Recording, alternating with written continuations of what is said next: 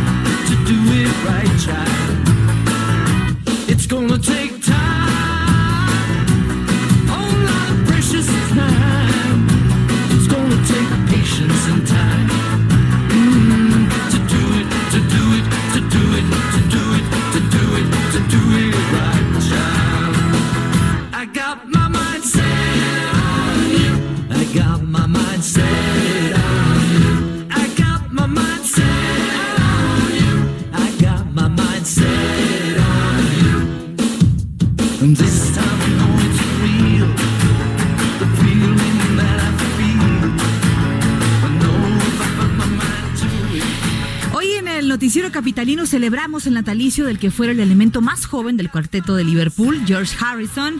Eh, fue músico eh, multiinstrumentalista compositor, cantautor, eh, productor musical y cinematográfico, además eh, de actor y varios de los éxitos de los Beatles fueron compuestos justamente por George Harrison, quien murió un 29 de noviembre de 2001 a los 58 años.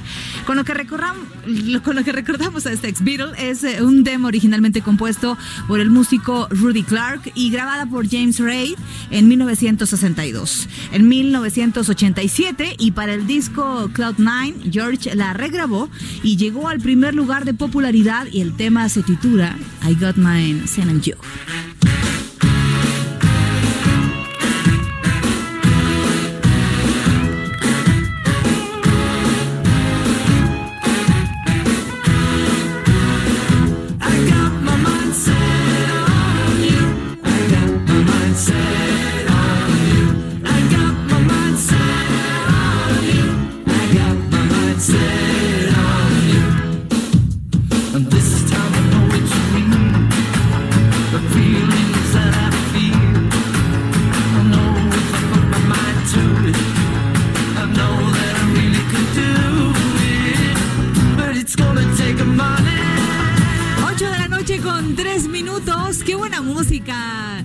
Nuestro querido Jerry Villela para comenzar este noticiero capitalino.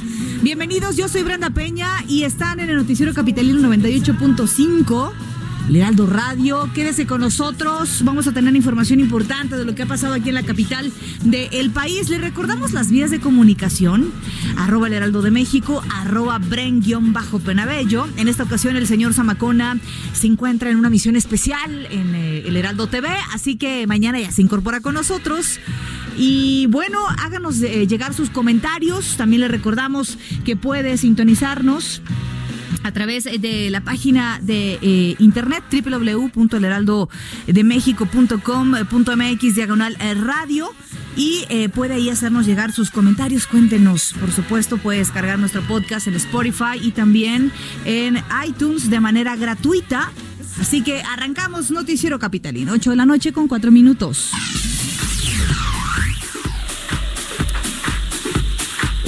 Realizado por las universidades de Yale y Oxford dice que hacer ejercicio es más importante para nuestra felicidad y la salud mental eh, que el estado económico. Fíjese nada más, es una buena terapia. Este estudio señala que las personas que se mantienen activas pues tienden a ser más felices y que los científicos demostraron que una persona que no hace ejercicio puede llegar a sentirse mal por más tiempo. Es decir, que una persona que hace ejercicio suele no sentirse bien durante 35 días al año, imagínate nada más. En tanto que las personas sedentarias no la pasan bien 18 días eh, más, o sea, 52 días al año la pasan en la depre. Lo relevante de este estudio es que en el ingreso aparece tener menos impacto en la felicidad de lo que pensamos, pues según este estudio, una persona sedentaria tendría eh, que ganar 25 mil dólares al año, es decir, unos 475 mil pesos más o menos adicionales al año, para ser tan feliz como una persona que hace ejercicio. Fíjese qué interesante este estudio. Uno pensaría que el ingreso, la estabilidad económica, el tener lana, el tener para irte de vacaciones, híjole, bueno, sí ayuda, ¿no? Sí ayuda, pero este estudio que fue realizado eh, de manera internacional, pues dice que hacer ejercicio, mantenerte activo, tener actividades diarias, eh, sobre todo el ejercitarse, le ayuda a tu proceso de la felicidad. ¿Ustedes hacen ejercicio? ¿Qué rutina hacen de ejercicio? ¿Qué ejercicio les gusta? Por ejemplo, ¿pesas? ¿Hacen pesas usted, allá este, la bici? Bici, ok. A mí me gustaba ir a correr, fíjate, hace unos años iba a correr casi todas las mañanas al eh, bosque de Tlalpan era sumamente terapéutico y también muy agotador. ¿No? Agarras muy buena condición. Ya nada queda de eso. Escríbanos a las redes sociales, arroba el heraldo de México, arroba bajo penabello. ¿De verdad a ustedes les ayuda de manera terapéutica hacer ejercicio, bailar? ¿Qué tipo de cardio hacen? ¿No? A mí les interesa muchos tipos de cardio. Correr, ¿no? Muy bien. Muy bien, 8 de la noche con 6 minutos. Vamos a ver qué sucede en las calles de la Ciudad de México. Alan Rodríguez, ¿qué nos tienes? Buenas noches. Hola, ¿qué tal Brenda? Muy buenas noches. Tenemos información importante para nuestros amigos que se dirigen hacia la zona sur de la, Ciudad de México a través de la avenida Cuauhtémoc, eh, desde la zona de viaducto hasta el eje 7 sur, presenta avance lento y complicado por las obras de ampliación del Metrobús. Le recomendamos evitar la zona debido a que solo están habilitados para la circulación dos carriles. Por otra parte, Avenida de los Insurgentes con avance a vuelta de rueda con dirección hacia el sur también, desde el cruce con Avenida Paseo de la Reforma hasta la Avenida Eje 5 Sur, Avenida San Antonio. En dirección al centro y al norte, sobre Insurgentes, tenemos asentamientos desde la glorieta de los insurgentes hasta el eje 1 norte, la zona de Buenavista. Ese reporte que tenemos, Brenda, al momento estaremos al pendiente. Buenas noches. Caray, complicadas las cosas, ni modo. Armarse de paciencia y, por supuesto, buscar vías alternas. Seguiremos pendientes, Alan. Buenas noches, Brenda. Muy bien, en otro punto de la capital se encuentra nuestro compañero Gerardo Galicia. ¿Dónde estás, Gerardo? La moto más, eh, más, ¿qué, habíamos dicho, Gerardo? El más guapo de todos los motos de la... más rápida. Arturo dice que es la más rápida de todo el Heraldo. Tú, tú eres el rostro. Tú eres el moto más rostro del Heraldo. Me está gustando ese moto. Cuéntanos. Tenemos reportes de la zona poniente, mi querida Brenda, con información importante para nuestros amigos que van a utilizar el circuito bicentenario. Si dejan atrás el paseo de la reforma llegando a la avenida Marina Nacional, van a notar la presencia de elementos policíacos. Esto se debe a que se ha implementado un carril reversible para tratar de ayudar a todos los automovilistas a llegar de manera más rápida hacia la glorieta de la raza. Así que lo pueden utilizar este carril en sentido contrario prácticamente. Se toma un carril de los que habitualmente corren a la zona sur para que se utilice con rumbo a la raza. Una situación un tanto complicada que está sorprendiendo a muchos automovilistas, pero que por lo pronto parece que sí está funcionando. Por este motivo, tenemos la presencia de muchos elementos de tránsito. Si van a utilizar el circuito bicentenario, dejando atrás el paseo de la reforma, hay que utilizar el carril de extrema izquierda y luego van a notar la presencia de elementos policíacos, invitando a todos los automovilistas a utilizar este carril en contraflujo hay que hacerlo con precaución y si están utilizando el circuito interior en sentido opuesto, por ese motivo encuentran la reducción de carriles a partir de la raza y hasta la avenida Marina Nacional. Por lo pronto en reporte seguimos muy muy pendientes. Vaya, pues qué importante el reporte que nos das para, como dices, usar el contraflujo que muchas veces eh, nos pasamos vías eh, que son importantes, eh, en este caso para llegar a tiempo, para retrasarnos menos, por ir distraídos, por ir en el teléfono. Hemos visto del fin de semana la fecha, querido Gerardo, unos accidentes automovilísticos que vaya, vaya que han causado preocupación, sobre todo en las vías principales. Recordemos este accidente que se presentó el fin de semana en donde, hacia el norte, de la Ciudad de México, en donde un coche pues tuvo un accidente, una volcadura tremenda, el, el chofer sale del coche por este accidente y pierde la vida. Claro, en la zona de satélite, claro que sí. Y accidentes que se provocan por el exceso de velocidad. Sí, en este caso, eh, si van a utilizar el contraflujo, hay que hacerlo, por supuesto, a una velocidad moderada. Está perfectamente señalizado con algunos conos, algunos trafitamos y, por supuesto, se cuenta con la presencia de elementos de tránsito de la Policía Capitalina. Es una prueba, mi querida Brenda. Sí. Únicamente se va a habilitar hasta el viernes de 6 a 9 de la mañana y de 6 a 9 de la noche. Híjole. Y luego de estos estudios que realicen los elementos policíacos y autoridades capitalinas, se va a tomar una decisión más adelante si se mantiene eh, este carril confinado o bien se desecha esta nueva alternativa. Mira, ojalá funcione porque nos hace falta más vías alternas en momentos eh, críticos de tráfico aquí en la capital. ¿Te acuerdas que platicábamos justamente de viaducto, que sea de día o sea de Claro. noche, sea viernes o sea sábado? Está saturado siempre, nos hacen falta vías alternas. Ojalá de verdad estos elementos hagan a, a conciencia este, este estudio y pueda resultar algo favorable. Sí, sin duda. Por lo pronto ya se está haciendo este este estudio y de hecho se está haciendo a detalle. Tenemos a un costado a un eh, sujeto contando todos y cada uno de los vehículos que están utilizando el eh, carril de contraflujo. Se está Sí. estudiando perfectamente bien esta, esta situación y tal vez si da buenos resultados podríamos eh, apreciar una situación similar en la zona sur, en la zona del aeropuerto y de esta manera ah, por lo menos lograr movernos en el circuito bicentenario. Muy bien, seguiremos pendientes, querido Gerardo Galicia. Más adelante nos comunicamos nuevamente contigo Claro que y con tu rostro. El principal de eso vivimos. Abrazo grande, querido Jerry. Hasta luego. 8 de la, de la noche con 11 minutos. Qué va. Oiga, ayer le informamos que la Organización Mundial de la Salud, eh, este, la Organización Mundial de la Salud, eh, anunció un eventual eh, peligro de pandemia, así le llamaban, por el coronavirus. Este día el gobierno capitalino mm, se ha declarado listo, ya lo había hecho también el gobierno federal anteriormente, listo para esta amenaza de pandemia. Ha declarado que está listo, que se tienen los elementos, que se tienen los recursos. Los detalles de esta nota nos cuenta nuestro compañero Carlos Navarro. ¿Cómo estás, Carlos?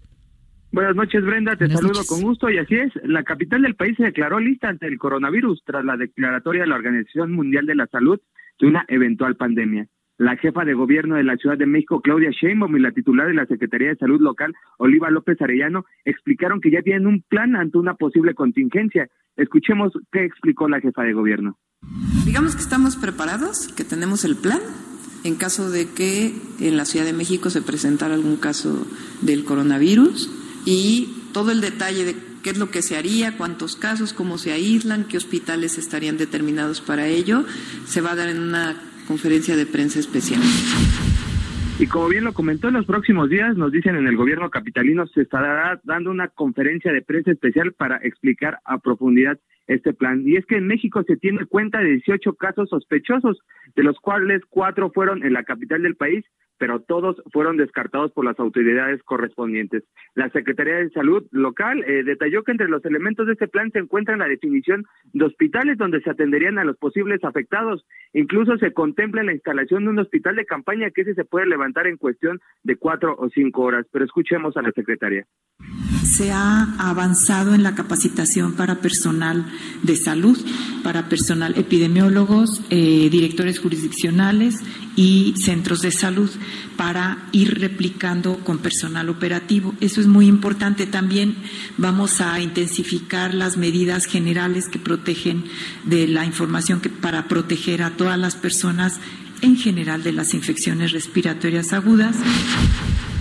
Y bueno, también Oliva López señaló que consideran llevar a cabo un simulacro para responder de la mejor manera ante una eventual situación de este tipo. Y solamente para recomendarle a nuestros radioescuchas es que se, eh, la Secretaría de Salud local recomendó evitar el saludo de en contacto físico, utilizar gel antibacterial de manera frecuente y en caso de sentirse enfermos, mantenerse en casa y darle reporte a un médico para que los visite. La información que te tengo, Brenda. Así es, Carlos. De hecho, ayer teníamos justamente un eh, infectólogo que nos decía, oigan, eh, en México somos muy correctos y muy amorosos para saludar, beso, abrazo y, la, la, la, y de cerca, ¿no?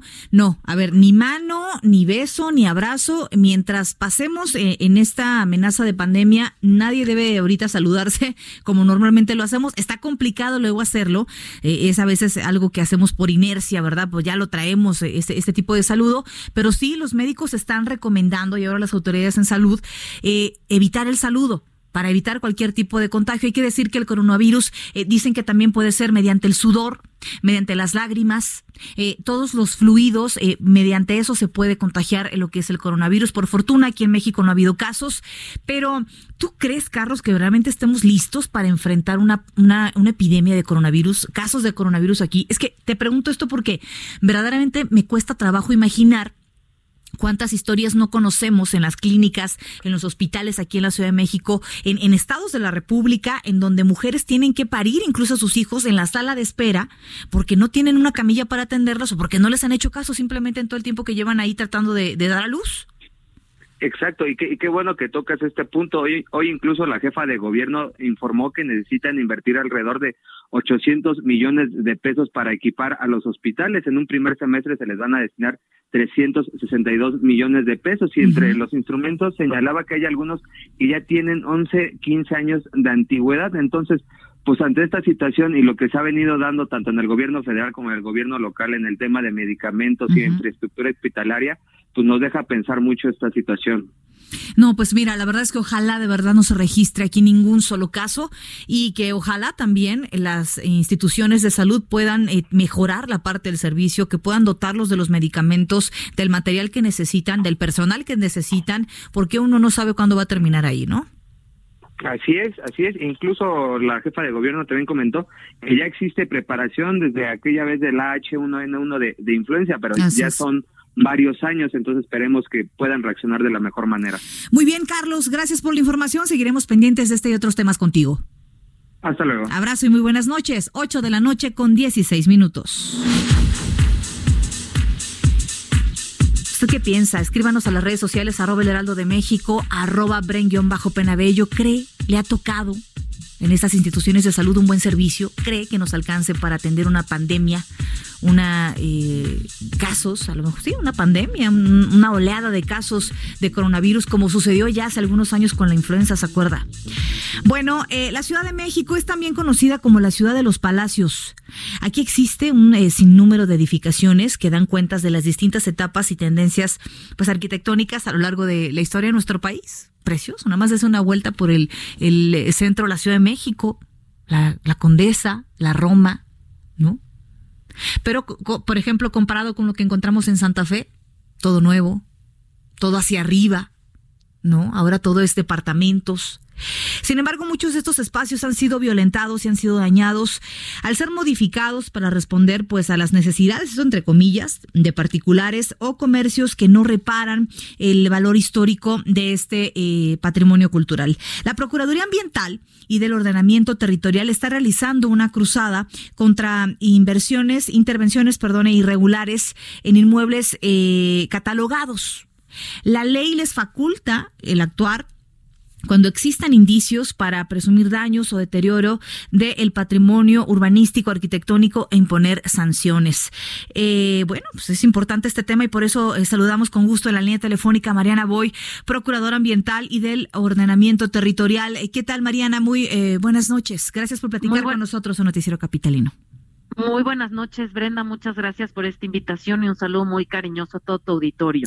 Qué importante es este tema eh, que, que, vamos a platicar eh, en este trabajo que están llevando ustedes como Procuraduría Ambiental y, y, y no es que estén en contra de las construcciones. No es que estén en contra del crecimiento eh, que una capital como lo es la Ciudad de México requiere, porque lo requiere, sino que hay formas para acceder a ese crecimiento, ¿no? Así es, Brenda. Yo creo que lo que es muy importante es saber que la ciudad, por supuesto, tiene que crecer, eh, tiene esa necesidad, pero el problema no es que crezca, el problema es cómo crece la ciudad. Y ahí creo que tocas un punto neurálgico en el tema de inmuebles catalogados. Tenemos un valor y tenemos un, un patrimonio eh, muy importante aquí en la ciudad. Tenemos más de 15 mil inmuebles que están catalogados por las distintas instancias, ya sea el INA, la propia CEDUBI, el INVAL, eh, por las diferentes características que tienen y valor arquitectónico, histórico, urbano, eh, artístico. Uh -huh. Y desafortunadamente hemos visto en los últimos años que hay intervenciones en estos inmuebles sin ningún tipo de autorización o de visto bueno por estas instancias. Uh -huh. Y por supuesto que estamos a favor de que la ciudad se tiene que renovar, se tiene que regenerar, por supuesto, y se tienen que pues habilitar estos espacios y aprovecharlos de la mejor manera en beneficio de la ciudadanía, pero siempre y cuando se respete la ley. Hoy por hoy tenemos una constitución en la Ciudad de México que eh, establece como derecho de los ciudadanos, como parte de los derechos humanos, el derecho a la ciudad. Y este derecho a la ciudad, por supuesto, que contempla el derecho al patrimonio, al el derecho a la cultura. Y en ese sentido, nosotros como Procuraduría Ambiental y del Ordenamiento Territorial estamos encargados de defender los derechos de los ciudadanos, de hacer valer estos derechos que están consagrados en la Constitución. Y en este sentido, el, la protección de estos inmuebles que están catalogados en la Ciudad de México ha sido un eje estratégico y una línea de trabajo prioritaria para nosotros en esta administración. Ahora, ¿a qué es lo que se han enfrentado principalmente con las constructoras? Al, al, al saltarse los permisos, al, eh, al, al, al, violar la parte del contrato de los espacios, a el material, a las áreas verdes. ¿Qué, ¿Cuál es el problema más frecuente que tienen con las constructoras? Pues sobre todo en este tema en particular de inmuebles catalogados, Brenda, es la intervención, cualquier tipo de obra, o sea, es decir, cualquier intervención que se haga a estos inmuebles, desde remoción de acabados hasta remodelaciones, hasta ampliaciones, sin contar con los permisos. Dependiendo quién tenga protegido y catalogado uh -huh. este inmueble, que pueden ser cualquiera de las tres eh, instancias que comentamos, INA, Secretaría de Desarrollo Urbano y Vivienda o el INVAL, uh -huh. eh, tendrían que dar vistos buenos o autorizaciones o dictámenes que les permitan a los desarrolladores, a los constructores, intervenir estos inmuebles, remodelarlos, ampliarlos o lo que sea el proyecto. Ahora, pero, tenemos, ajá, pero también tenemos antecedente sí. ahí de que a alguien en administraciones anteriores, pues les daba ahí paso libre y, y a cambio a lo mejor de, de, de cierto intercambio de intereses, pues se les facilitaba y se quedaron acostumbrados a eso, ¿eh? Y le dieron en la torre a áreas bien importantes aquí en la Ciudad de México. Sí. Desafortunadamente sí ha sido una práctica común en la ciudad uh -huh. y es por eso que en esta administración le estamos dando prioridad con acciones muy puntuales y te comento alguna de ellas. La primera es que pues necesitamos prevenir, trabajar también desde un enfoque preventivo, difundir la información para los constructores que sepan y conozcan la normatividad, qué uh -huh. tipo de permisos necesitan. Eh, y número dos, eh, acudir en el momento en que tenemos una denuncia sobre intervención de un inmueble catalogado y en ese momento nosotros solicitamos que nos exhiban los permisos. De no exhibir los permisos correspondientes, procedemos a una suspensión de las obras.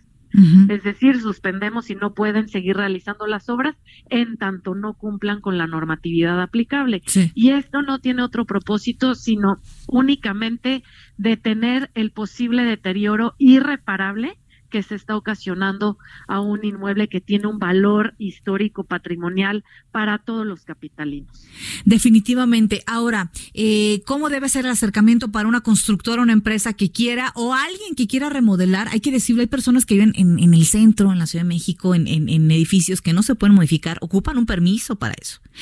Eh, o que tienen una oficina, o que Colonia Condesa, Roma, el, centro, es la, son las zonas que más se, se me ocurre que eh, necesitarían este tipo de permisos para modificar algo, ¿no? Este, ¿cuál es el protocolo a seguir? Es yo quiero hacer una modificación, yo eh, como empresa quiero construir algo, ¿qué es el primer paso que tengo que hacer para apegarme a lo legal?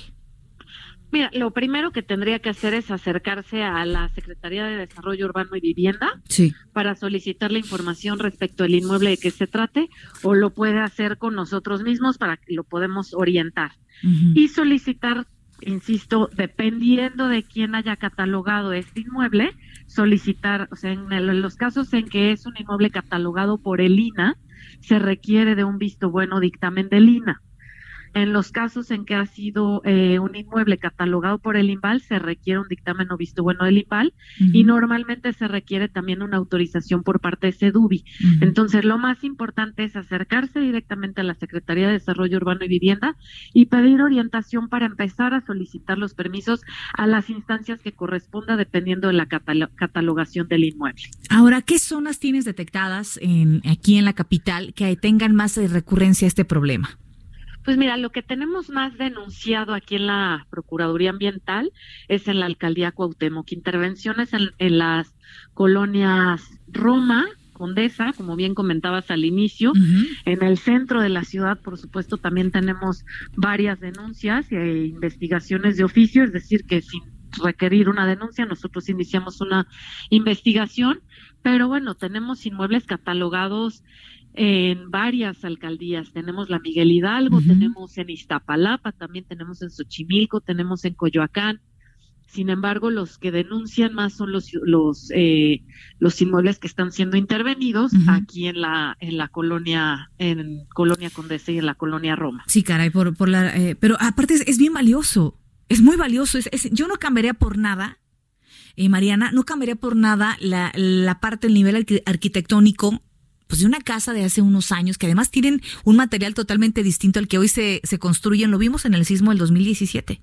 Así es. O sea, esas construcciones sobrevivieron, sí, a lo mejor con algunos daños menores, pero las, las construcciones nuevas, las que se desplomaron, eran en su mayoría recién hechas. Así es. No. y no solamente esto, que claro, por supuesto, la estructura de este tipo de construcciones son bastante sólidas, sino todo el valor que comentamos que tiene cultural, no solamente para los capitalinos, sino para nuestro país. Parte de nuestra historia está en estos inmuebles. Entonces es un tema que tenemos que proteger por interés del país, no solamente de los habitantes de la Ciudad de México. Pues bueno, Mariana, te agradecemos muchísimo que hayas platicado con nosotros y por supuesto será siempre un micrófono abierto para defender lo que es el patrimonio de todos, defender lo que podemos presumir en materia arquitectónica y también de seguridad, hay que decirlo, ¿eh? eh y sobre todo defender la legalidad, lo que dice la ley, hacer las cosas bien como se tienen que hacer, ¿no? Por supuesto que sí, Brenda, te agradezco mucho y bueno, los teléfonos y las puertas de la PAUT, por supuesto, están abiertos para todos los ciudadanos que quieran acercarse a solicitar información y orientación sobre cómo realizar estos trámites. Podemos canalizarlos con las autoridades correspondientes, pero también para todos los vecinos y ciudadanos que tienen identificado que hay intervenciones en alguno de estos inmuebles y, y, y quieran denunciarlo. Claro que sí, y aquí estaremos, por supuesto, muy pendientes de ese tema y también en contacto contigo, Mariana. Muchas gracias, Muy Brenda, noches. y un saludo cariñoso nuevamente a tu auditorio. Siempre venía a Noticiero Capitalino. Mariana Boy, Procuradora Ambiental y del Ordenamiento Territorial. 8 de la noche con 27 minutos. Expo Antaria Alimentaria a México 2020. Consolida alianzas y negocios el 31 de marzo, primero y 2 de abril. Presenta. Esto es lo que ha sido tendencia hoy en Twitter. Hoy martes 25 es tendencia en Twitter. El hashtag quincena trágica. Y es que el presidente Andrés Manuel López Obrador y su esposa Beatriz Gutiérrez usaron esta expresión para referirse a la decena trágica, ocurrida del 9 al 19 de febrero de 1913, para derrocar a Francisco y Madero. Usuarios de la red lo usaron para referirse al nulo crecimiento de nuestro país. Se hizo viral el hashtag gobernador de las mujeres, pues el titular del Ejecutivo en el Estado de México, Alfredo del Mazo, así se proclamó Usuarios y habitantes de la entidad manifestaron su indignación, pues es el estado con mayor número de feminicidios y otros cuestionaron el origen falso del trending topic en el que se convirtió este día. Desde la noche de anoche, la Secretaría de Economía es trending topic, pues esta dependencia confirmó que el pasado domingo fue detectado un ciberataque a sus servidores. En un comunicado de prensa, la Secretaría enlistó los detalles del ataque y aseguró que la información sensible de la dependencia y usuarios no se vio comprometida. Fue tendencia la megamarcha de estudiantes de medicina en Puebla para protestar por el asesinato de cuatro personas, tres estudiantes universitarios y un conductor de Uber en Huejotzingo. Por su parte, la Fiscalía del Estado informó que se avanza en las investigaciones de este caso. En el tema del coronavirus, en la red social se informó que Italia confirma al menos 10 muertes y más de 300 infectados. Autoridades de aquel país reportaron que son 8 las regiones afectadas. Para terminar las tendencias, trascendió que el tenor Plácido Domingo aceptó toda la responsabilidad responsabilidad de las acusaciones de acoso sexual que pesan en su contra y pidió perdón por el dolor que causó. Usted está al tanto de lo que hoy ha sido tendencia en Twitter. Gerardo Villela, en el noticiero capitalino, Heraldo Radio.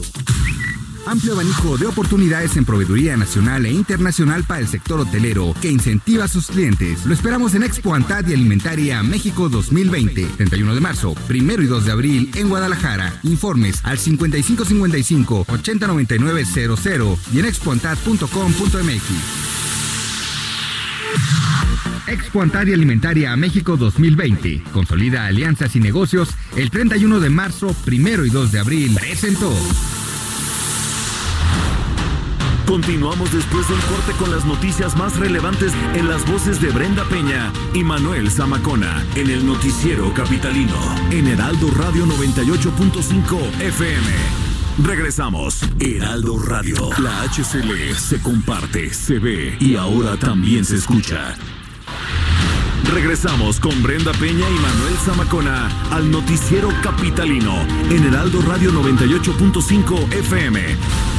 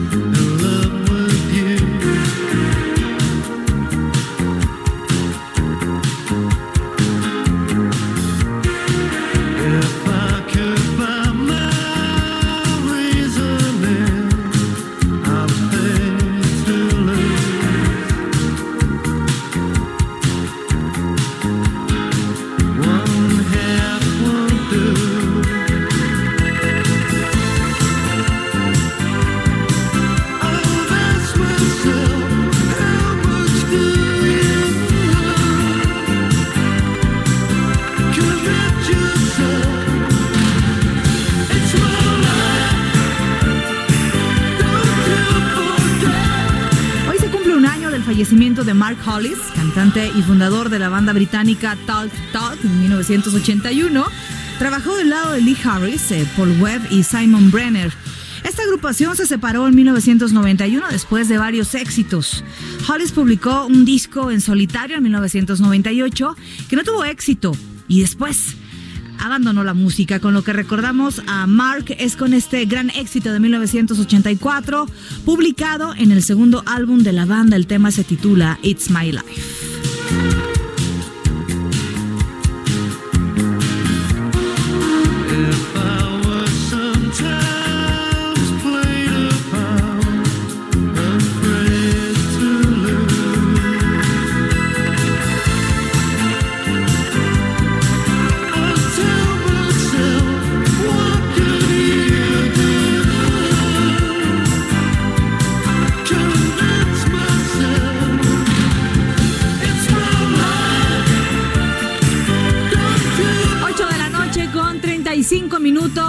Brenda Peña y le recuerdo que está sintonizando el 98.5, el Heraldo Radio, Noticiero Capitalino.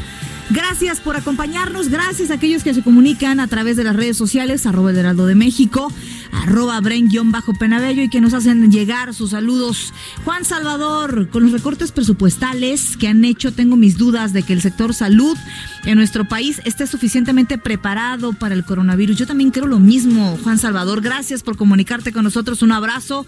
Eligio Juárez, eh, saludos. Te estoy viendo en la transmisión. Ay, ¿qué tal? Saludos aquí por la cámara. Recuerden que nos pueden ver a través de eh, nuestras cámaras, de transmisión en vivo. Escríbanos a las redes sociales y compártanos qué piensan acerca de esto. ¿Cree que las instituciones de salud aquí en el país y en la capital están listas para enfrentar una oleada de contagios de coronavirus? Como en su tiempo fue la, influenza, hace unos años, ¿no? Así que eh, vamos a ver ahora qué está sucediendo en las calles eh, de la Ciudad de México. Alan Rodríguez, nuevamente nos enlazamos con, eh, contigo. Así que cuéntanos, Alan querido, ¿cómo estás?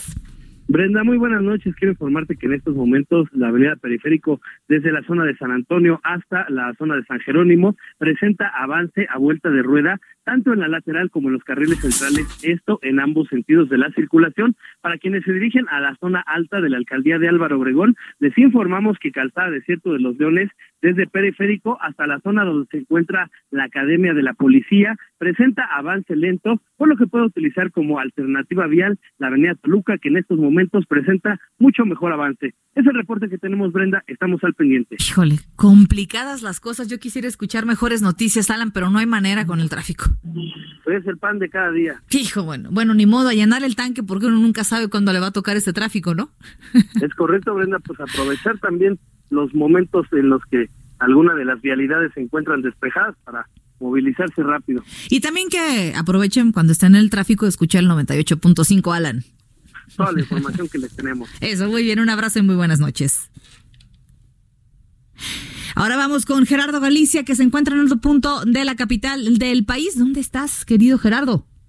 Recorriendo el circuito bicentenario, mi querida Brenda, hacia la zona sur de la capital, hemos encontrado un buen avance. Una vez que dejan atrás la zona, hablábamos de un carril confinado que se utiliza en el sentido contrario de Marina Nacional hasta la Glorieta de la Raza para agilizar la circulación. Si nuestros amigos están utilizando el circuito bicentenario a partir de este punto, a partir de la Avenida Marina Nacional hacia el sur de la capital, van a avanzar muy bien hasta su entronque con la Avenida de los Constituyentes. Y ya luego tenemos problemas para transitar. Estamos avanzando en la motocicleta del Heraldo Radio a una velocidad cercana de los 20 kilómetros por hora. Esto ocurre hasta Benjamín Franklin. Es bastante complicado avanzar. Así que habrá que salir con algunos minutos de anticipación si se dirigen hacia el circuito interior. Y en el sentido opuesto, eh, la circunstancia era muy similar todavía tenemos un circuito interior saturado de reforma hacia la raza, habrá que manejar con mucha paciencia y si lo deciden, utilizar el carril en contraflujo. Por lo pronto, el reporte seguimos muy, muy pendientes. Seguiremos pendientes también contigo con esta información en las calles de la Ciudad de México. Gerardo, abrazo y buenas noches. Hasta luego. 8 de la noche con 39 minutos. Oiga, seguramente usted ha escuchado mucho este término. De acuerdo con el presidente de México, Andrés Manuel López Obrador, el neoliberalismo es el gran causante de todos los males de nuestro país, del pasado y del futuro, ¿eh? porque no hay manera de que en una mañanera no escuchemos la palabra neoliberal. Bueno, ya los neoliberales tienen la culpa de feminismo. son feministas que se cuelgan, los conservadores también, este, el neoliberalismo, le, debemos las deudas del, o sea, ¿de qué se trata esto del neoliberalismo? Jerry Villela nos explica es el mayor culpable del gobierno de la 4T. Una de las palabras más pronunciadas en las mañaneras de Andrés Manuel López Obrador es la salida a respuestas que incomodan al Poder Ejecutivo. Es el neoliberalismo. Pero, ¿qué demonios es el neoliberalismo? Es un movimiento de actualización del liberalismo aparecido después de la Primera Guerra Mundial que limita la intervención del Estado en asuntos jurídicos y económicos. Esta corriente más ideológica que económica surgió en 1930 como una manera de superar la crisis de la Bolsa de Nueva York de 1929.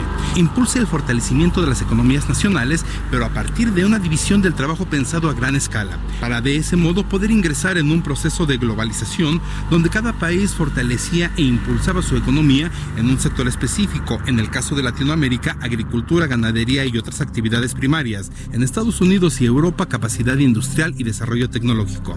El neoliberalismo se considera como un cuerpo integral capaz de resolver una crisis económica y regular el crecimiento económico a largo plazo. La columna vertebral del neoliberalismo es su capacidad para acabar con la inflación, que es un obstáculo para lograr un crecimiento eficiente. El neoliberalismo crea sindicatos con un poder excesivo que dificultan los procesos de inversión. Esto debido a la reivindicación salarial anual y las presiones que ejercen hacia los directivos empresariales. En México, el neoliberalismo es una filosofía económica que intentó impulsar la perspectiva hacia el estado de bienestar y está marcado por diversos ejes. Este enfoque neoliberal fue el marco para la firma del Tratado de Libre Comercio en 1992, que entró en vigor en 1994 y que se renegoció entre el final del sexenio pasado y el inicio de esta administración. Bajo esta ideología se logró que en 1993 de las 1.115 empresas estatales se redujeran a 203, implementando en ellas inversión privada y generar mayor productividad. En 1994, la autonomía del Banco de México garantizó el control ininterrumpido sobre la oferta monetaria, con la finalidad de ser adecuado a la estabilidad del poder adquisitivo de la moneda nacional. Y finalmente, la apertura al mercado externo permitió que los mexicanos gozaran de una mayor oferta económica. Lo malo del neoliberalismo es que se ha ejercido con una corrupción rampante en todos los niveles.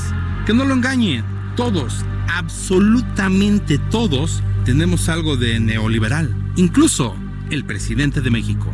Gerardo Villela, Noticiero Capitalino. Ahí tiene el recargón de nuestro querido Jerry Villela, el presidente de, de nuestro país, pero es que es cierto, caray. Es parte de la historia, es parte de la economía, del progreso político y social del país. Nadie se puede desprender de eso. Fue bueno en su tiempo, cuando empezaron a abusar de eso para otros temas, bueno, también empezó a ser malo, pero bueno, ya sabe que aquí todo se trata de ser radical, por lo menos cada mañana nos dan ese discurso. Oiga, vamos a otros temas que también han sido eh, temas de hace meses, hace meses y hace años traemos arrastrando eh, estos temas. Tras los últimos eh, feminicidios, el de Ingrid Escamilla y el de la pequeña Fátima Cecilia de siete años, Una vez más, la sociedad se ha manifestado en diversas formas para exigir justicia y un alto total a las agresiones eh, contra las mujeres. Durante los últimos días, pues todos hemos escuchado la convocatoria que exhorta a las mujeres a ausentarse de sus actividades diarias por la creciente violencia de género. ¿Qué pasaría si un día no existieran mujeres? ¿Qué tal y como ocurre eh, con las víctimas de feminicidio? Tú un día sales de tu casa, lo platicábamos ahorita justamente, y te apuñalan o te secuestran, te violan y te tiran eh, sin vida abajo de un puente y desapareces. No llegas al trabajo, no regresas a, tu, a la casa con tus hijos, tus papás no vuelven a verte, nadie paga tus cuentas. ¿Qué sucede ahora? Imagínese eso multiplicado por todas las mujeres en la República Mexicana. ¿Qué sucedería?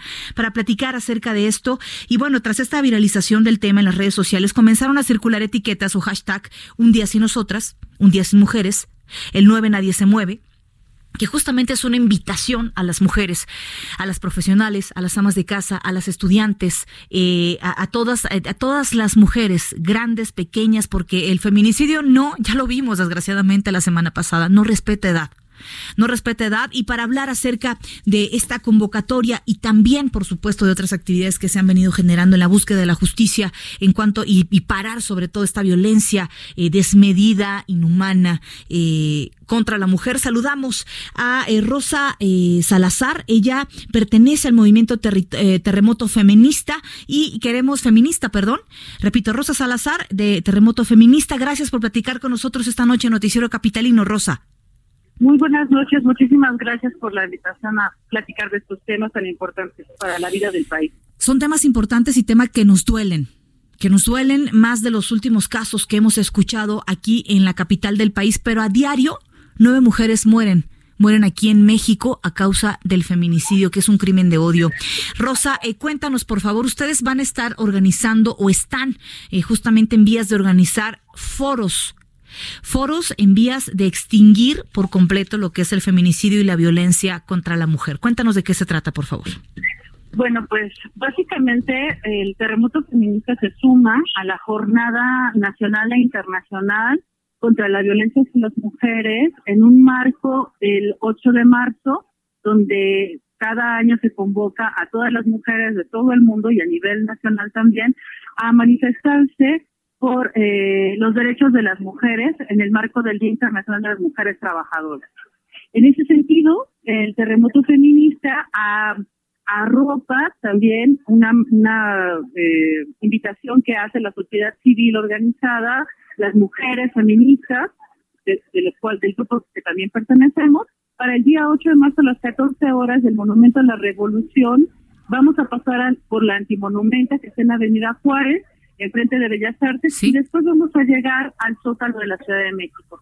Esto en una, en una convocatoria que se hace a nivel nacional para una jornada a donde nos estamos sumando desde, desde la semana pasada, estamos trabajando con esta convocatoria y bueno, en este espacio, en este marco, se han hecho un sinnúmero de convocatorias también, que bueno, porque hay muchísimos grupos de mujeres de todos tipos que estamos eh, convocando a una movilización masiva de las mujeres para la exigencia de la igualdad, la no discriminación y la vida digna de las mujeres eh, la convocatoria para esta eh, marcha es muy importante. Es muy importante decirle a nuestros hijos, decirle a nuestras hijas, decirle a nuestros padres, a nuestros mismos amigos, a, los varones que vienen con nosotros, la importancia que es para nosotros estos eventos que vienen en, vías de defender, por supuesto, nuestra seguridad y nuestra igualdad, hablando de todo, ¿eh? desde el trabajo hasta la parte de defender la vida.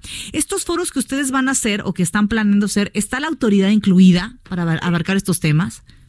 Entre las actividades que estamos planteando eh, desde la convocatoria del terremoto feminista incluye no solamente los espacios de reflexión, sino también eh, espacios de toma de, de, las calles. Estamos trabajando ya desde el año pasado, justo cuando surgimos en el 19S, eh, eh, generar procesos donde la ciudadanía eh, ubique que hay una participación activa y pública de las mujeres.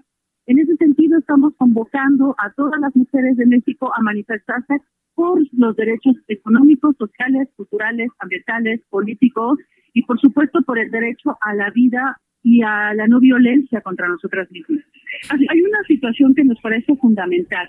eh, entre todos los casos que han sucedido, todos los asesinatos, los feminicidios, se encuentran mujeres de todas las edades que en este momento suman más de 10 mujeres eh, y 51, eh, 51 más que son violadas todas las, todos los días. O sea, hay 10 feminicidios diarios y hay 51 mujeres violadas en México y hay un subregistro que no se está visibilizando. Pero no pasa nada. No, no pasa Este, nada. hay- a- estamos convocando, estamos convocando para que las autoridades asuman su responsabilidad, asuman su- las condiciones necesarias para poder garantizar la vida y la seguridad de las mujeres. Ujú, Definitivamente, y no estamos pidiendo nada que no se merezca y que no venga intrínseco en la vida y en la ley para cualquier ser humano, ¿eh? No solamente para las mujeres, para cualquier ser humano, justicia, el acceso a la justicia para cualquier ser humano. En este caso no entendemos estos eh, actos de odio hacia la mujer. Eh, hay un texto muy bueno, Rosa, no sé si ya lo leíste, de Almadelia Murillo, está en Twitter, en su perfil, eh, hizo una colaboración que ella hizo para una revista y habla este tema de las violaciones. ¿Qué pasaría si en México violaran a, a, a 50 hombres diario? ¿No? ¿Qué pasaría si diario fueran nueve hombres a los, los que murieran, ¿no? Bueno, hace esta, esta comparación justamente que nos da un entendimiento de la situación en la que se encuentra una mujer en este país que es crítica. Y por supuesto, eh, mm, tu, tu invitación y la convocatoria para las mujeres profesionales, para las estudiantes, para las mamás, para las que eh, cocinan, para las que limpian las casas, para las chicas que estudian. ¿Cuál es la convocatoria desde eh, Terremoto Feminista? Pues la convocatoria básicamente es a que eh, en este momento tan importante, eh, primero ubicamos que vivimos en una epidemia de violencia que no está siendo visibilizada y que necesitamos que las autoridades asuman la existencia de ella, que se suma a la pandemia internacional que ya Naciones Unidas avisó que existe hace varios, varios añitos. Entonces hay que poder ubicar nosotros como mujeres que estamos viviendo en un contexto altamente peligroso para nuestras vidas, donde no se están garantizando nuestros derechos y necesitamos salir a las calles a exigirlos. Es necesario que todas las mujeres, desde todos los contextos, as- asumamos una posición crítica, asumamos una posición activa como ciudadanas de este país, salgamos a las calles y nos autoconvoquemos para poder participar y exigir nuestros derechos. Definitivamente, si no lo hacemos nosotras, nadie, nadie lo va a hacer por nosotras. Nadie va a velar por la seguridad. Y bueno, solamente recordar los últimos dos casos que hemos tenido. El caso de una niña de siete años que qué pudo haber hecho. ¿Qué pudo haber hecho para merecer un final así, caray? Eh, casos que nos duelen. Eh, Rosa Salazar, estaremos por supuesto pendientes y nos vamos a ver en esa marcha el próximo 8 de marzo. ¿eh? Ahí vamos a Por estar. supuesto. Vamos a salir desde ahí, por supuesto, eh, porque lo que queremos es vivir tranquilas, estar vivas, estar seguras. Por supuesto, una última invitación. Por parte del colectivo Cineastas Unidas, en el marco de este proceso, estamos convocando a todas las mujeres comunicadoras, cineastas, fotógrafas y mujeres que hagan comunicación o periodismo en el país para que se sumen a nuestra convocatoria. Van a poder encontrarla en Cineastas Unidas, en Facebook y en Excelente. Cineastas Unidas en Twitter. Estaremos Muchísimas muy gracias. pendientes. Claro que sí, gracias por haber platicado con nosotros. Rosa Salazar, de integrante de Terremoto Feminista, 8 de la noche con 51 minutos. En el noticiero capitalino nos importa todo lo que tenga que ver con el ser humano. Y la salud mental aquí tiene su espacio. El diván de Flor. Una inmersión profunda a la psique humana. Con Flor Arreola.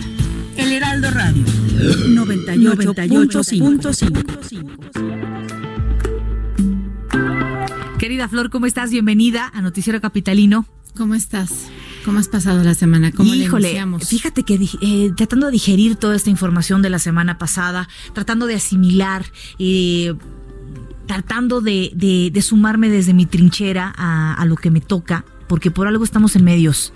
Así Yo siempre he creído y he valorado mi profesión porque creo que es un medio para ayudar a.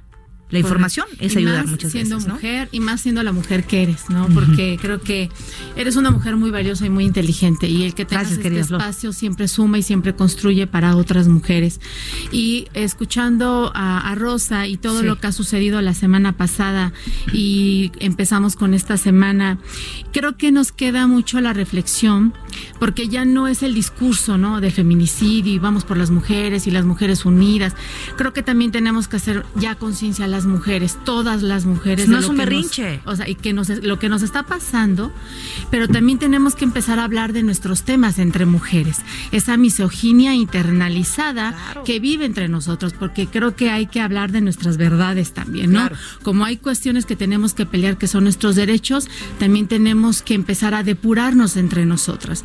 Bueno, en el, en el 2016, y quiero comenzar eh, contando esta historia, en el 2016 se le da a Madonna el premio como Mujer del Año por medio de la revista Billboard. En ella ella hace un pequeño recorrido de su proceso como artista y como mujer y también comenta un poco cómo fue posicionarse como artista y como mujer y tener que defenderse. ¿No? Ella se refiere en su discurso a que le hubiera gustado mucho tener una amiga, que le hubiera gustado tener un referente en el cual apoyarse y al cual admirar. Camila Playa es una escritora estadounidense muy importante, feminista, y ella hace un comentario sobre Madonna diciendo que Madonna hace un retroceso al colectivo femenino en el momento en que se cosifica sexualmente. Madonna responde, por supuesto, y le dice, ok, entonces ser feminista quiere decir no tener sexualidad. Entonces vamos a negar la sexualidad y entonces, por lo tanto, pues yo, yo me declaro ser una feminista, una mala feminista. ¿A dónde voy con todo esto? Eh, nuestra sociedad ha sentado sus bases en un patriarcado que ha sido feroz, verdaderamente y muy cruel con nosotros. Las mujeres estamos muy presionadas por parte de los dos géneros. Sí, o sea, estamos todo el tiempo muy presionadas por parte de esa de eso y aquí anoté algo que para mí es muy importante. Hemos sido lanzadas a competir en la medida en que no hemos tenido posibilidades. Fíjate qué interesante. Sí, los estereotipos que se usan hoy para degradar a las mujeres siguen siendo parte de lo cotidiano y las usamos las mujeres. Por ejemplo, y yo vengo a preguntar esto, ¿por qué en lugar de desvalidar, por qué no construimos? ¿Por qué usamos palabras como la zorra, la perra, la fea, la huila, la revista, la ignorante, ¿no? ¿Por qué cosificamos? Bueno, no cosificamos, sino más bien por qué desmembramos nuestro cuerpo, por qué lo mutilamos, por qué lo violentamos, por qué lo criticamos, ¿no? Subí hoy un video a, a Twitter muy interesante sobre lo que las mujeres nos hacemos, ¿no? Y cómo estamos presionadas por este contexto. ¿Cuáles son las dinámicas que vemos de mujeres hacia mujeres? Hay mujeres que les gusta que a otras mujeres les vaya mal, ¿no? Hay mujeres que les gusta cuando la otra subió de peso. Como si el darte alegría por sus kilos a ti te fuera a bajar de peso. ¿No? Hay mujeres que les gusta o prefieren tener compañeras que no son tan aptas, que no son tan hábiles en ciertas competencias, porque eso quiere decir que no van a, a superarlas a lo mejor para obtener un cargo profesional. Hay mujeres este, que dicen, ay, qué bueno que ella no es tan bonita, ni tiene tanta presencia, ni es como yo, porque eso significa que tampoco es competencia para mí. También hay mujeres que no apoyan a mujeres por Sí, miedo claro. a perder un estatus en algún espacio social. Mujeres que se quedan calladas viendo Sí. cómo otras mujeres son violadas y maltratadas. A ver, hablamos de madres de familia. ¿eh? Y madres de familia. Que se quedan calladas que se que- que abuso son sexual, que- que se quedan O calladas. en la comida. A ver, oye, sírvela a tu hermano. Claro. ¡Ay! Claro. Ahí empieza el machismo. Estas mujeres que, No. que observan, estas mujeres que observan y que se quedan calladas, y estas mujeres que se callan, y sobre todo estas mujeres que permiten que sigan sucediendo cosas. Esa es la misoginia internalizada que tenemos. Entonces, yo creo que es momento, por ejemplo, estos WhatsApp que de pronto hay en las empresas grupales o de amigos, donde son mujeres que han sido, que están siendo discriminadas, que están siendo críticas, y son mujeres las que participan en estas redes Sí, es sociales, lamentable. En estos memes, en estos este, grupos este, que, que vemos en los celulares. Mujeres que se meten en la vida sexual e íntima de otras mujeres. Pero claro, también hay mujeres como tú, como, como profesoras, como académicas, como mujeres que hoy tienen este poder de, de opinión pública, que son mujeres que son valientes, son mujeres que hay- se hacen una autocrítica, que trabajan consigo mismas, este, que abren espacios. Aquí la propuesta, con lo que vengo a decir sobre la mesa, es que se abran espacios hacia las mujeres, ¿no? Qué importante la tarea que nos dejas de reflexión y para la siguiente semana eh, vamos a terminar de hablar de este tema. Sí, el tiempo siempre el tema apremia. de sororidad. Así es. Y Así bueno, ¿dónde podemos encontrar Flo? En Flora Reola 6. Excelente, muchas gracias por habernos No, acompañado. a ti, a ti, Buenas Brenda, noches y ya nos gracias. vamos. Gracias por habernos acompañado, Noticiero Capitalino. Nos vemos mañana en Noticias México 3 eh, de la tarde, 151 de Easy, 151 de Sky, 10 de su televisión abierta. Nos vamos con algo de George Harrison. Se llama eh, Tengo que levantarme para caer.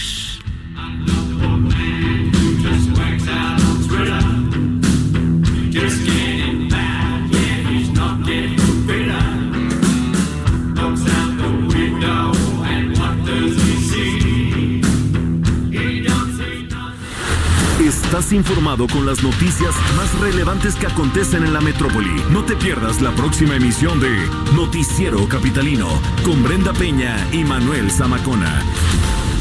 Escucha la H, Heraldo Radio. You like to look five years younger? In a clinical study, people that had volume added with Juvederm Voluma XC in the cheeks perceived themselves as looking five years younger at six months after treatment. Look younger, feel like you. Add volume for lift and contour in the cheeks with Juvederm Voluma XC. Reverse signs of aging by adding volume to smooth laugh lines with Juvederm Volure XC. For important safety information and to find a licensed specialist, visit juvederm.com. That's J U V E D E R M.com. Not for people with severe allergic reactions, allergies to lidocaine, or the proteins used in Juvederm. Common side effects include injection site redness, swelling, pain, tenderness, firmness, lumps, bumps, bruising, discoloration, or itching. There's a risk of unintentional injection into a blood vessel, which can cause vision abnormalities, blindness, stroke, temporary scabs, or scarring. Talk to a licensed specialist to find out if it's right for you.